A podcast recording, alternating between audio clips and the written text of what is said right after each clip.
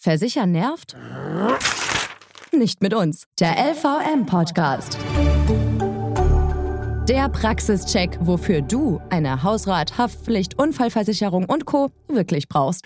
Und damit hallo, mein Name ist Gerrit Zienicke und es ist wieder der erste Freitag im Monat und damit ist es Zeit für den LVM Podcast. Wir klären für euch einfach und ohne kompliziertes Versicherungskauderwelsch, welche Versicherungen für euch wirklich Sinn machen und warum dieses Thema nicht zwangsläufig nerven muss.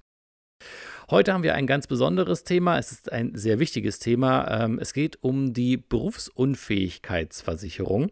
Klingt erstmal sehr sperrig, ist aber umso wichtiger. Denn ähm, bei mir war es so, meine Eltern haben, mit, als ich 15 oder 16 war, ähm, für mich eine Berufsunfähigkeit abgeschlossen. Ich war damals noch in der Schule, ähm, wollte gerade mein Abitur machen und äh, habe ich natürlich gedacht, na, warum machen die denn das jetzt? Warum ist das so wichtig? Und heute muss ich sagen, ich bin ihnen sehr dankbar, dass sie es für mich gemacht haben.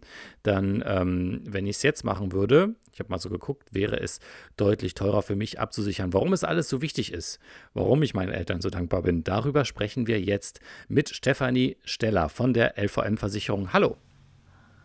Hallo, ich freue mich, dass ich dabei bin. Okay, wie sieht es bei deinen Kids aus? Haben die schon ähm, eine BU?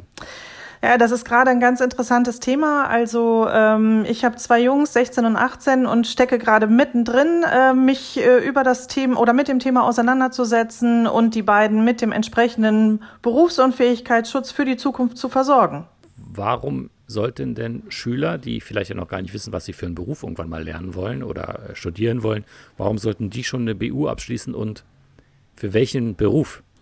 Ja, das klingt echt äh, so ein bisschen verrückt, aber ja. ähm, die Berufsunfähigkeitsversicherung ist tatsächlich eine der wichtigsten Absicherungen im Leben und damit kann man auch eigentlich nicht früh genug starten, weil ähm, ja gerade junge Menschen und Kinder sind noch gesund, die haben in der Regel noch keine schwerwiegenden Vorerkrankungen und ähm, dementsprechend ist die Antragstellung in dem Alter noch ja, problemlos möglich. Da wird nicht viel nachgefragt, sind keine ärztlichen Zeugnisse oder ähnliches erforderlich.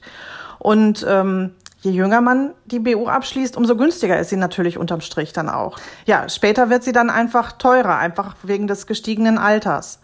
Ähm, ja, und Jetzt kann man natürlich sagen, Schüler ist doch eigentlich gar kein Beruf. Welchen Beruf versichern wir denn da? Aber natürlich, im engeren Sinne stimmt das, aber jeder Schüler geht jeden Tag zur Schule, nimmt am Unterricht teil und das ist letztendlich die Tätigkeit, die er jeden Tag ausübt. Und das kann man auch schon entsprechend versichern, denn auch den jungen Menschen kann ja was passieren. Und dann hilft eine Berufsunfähigkeitsversicherung auch schon in jungen Jahren. Meine Tochter ist jetzt ein Jahr alt fast. Ähm, die ist jetzt im Kindergarten gegangen die geht ja auch im Prinzip jeden Tag in den Kindergarten und ähm, sie ist so sozusagen ab jetzt in dieser Mühle des Lebens drin. Ähm, kann ich die auch schon versichern oder ab wann geht das?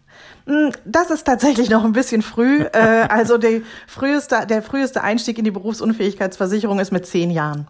Jetzt stellen wir uns mal vor, ähm, mein Kind hat eine Berufsunfähigkeit, habe ich abgeschlossen, als sie noch Schüler oder er noch Schüler war.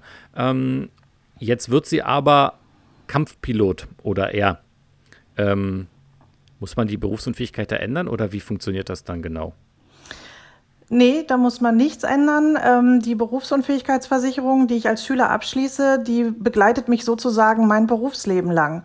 Das heißt, wenn ich mit der Schule fertig bin, ins Studium wechsle, eine Ausbildung anfange oder auch später einen risikoträchtigen Beruf ergreife, wie zum Beispiel Kampfpilot, bin ich weiterhin ähm, gegen Berufsunfähigkeit versichert. Und ich muss das auch nicht nachmelden. Also ich muss nicht sagen, so, ich mache jetzt das und das, sondern die Berufsunfähigkeitsversicherung begleitet mich weiter. Und ganz wichtig, sie wird nicht teurer. Ich behalte den Beitrag, den ich als Schüler-BU-Beitrag abgeschlossen habe. Nun bin ich auch nicht mehr ganz so jung, aber auch nicht ganz so alt. Äh, trotzdem dieses Thema Berufsunfähigkeitsversicherung, das ist ja jetzt äh, nicht unbedingt das Neueste vom Neuen. Warum ähm, ist es trotzdem so, dass viele das noch nicht machen oder erst später darüber nachdenken?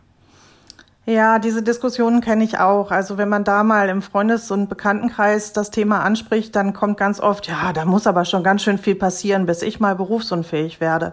Mhm. Und die meisten haben dabei dann tatsächlich ähm, schwere Unfälle oder ähnliches äh, im Kopf, äh, was zur Berufsunfähigkeit führen könnte. Aber das ist gar nicht so. Also Unfälle machen gar nicht den größten Teil der späteren Berufsunfähigkeitsfälle aus, sondern es sind mehr äh, Krankheiten, die dann dazu führen, dass jemand berufsunfähig wird. Und da leider mehr zunehmend sind es da Erkrankungen der Psyche oder des Bewegungsapparats. Und das kann tatsächlich jeden treffen. Und was sagst du denn den Leuten, die jetzt noch sagen, ja, für mein Kind, Quatsch, der ist jetzt 16 oder sie ist jetzt äh, 16, ähm, habe ich ja noch Zeit, brauche ich ja noch jetzt noch nicht machen, kann ich ja später machen. Mhm. Den sage ich ganz klar, nicht warten, sondern jetzt handeln. Für den Abschluss der Berufsunfähigkeitsversicherung gibt es kein zu früh. Die jungen Leute bringen jetzt noch äh, ja ihre Gesundheit mit und ähm, ja auch das junge Eintrittsalter.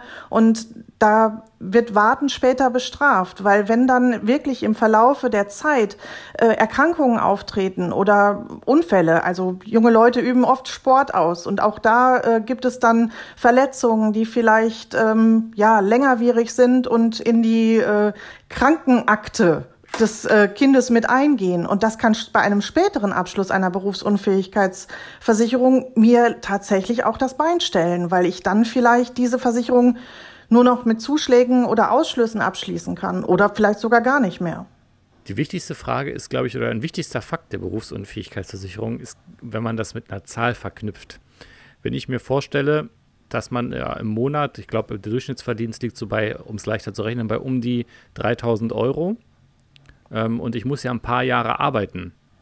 Wie viel Geld kommt denn da zusammen? Also, was versichere ich denn da überhaupt für eine Summe? Mhm. Das ist eine gute Frage.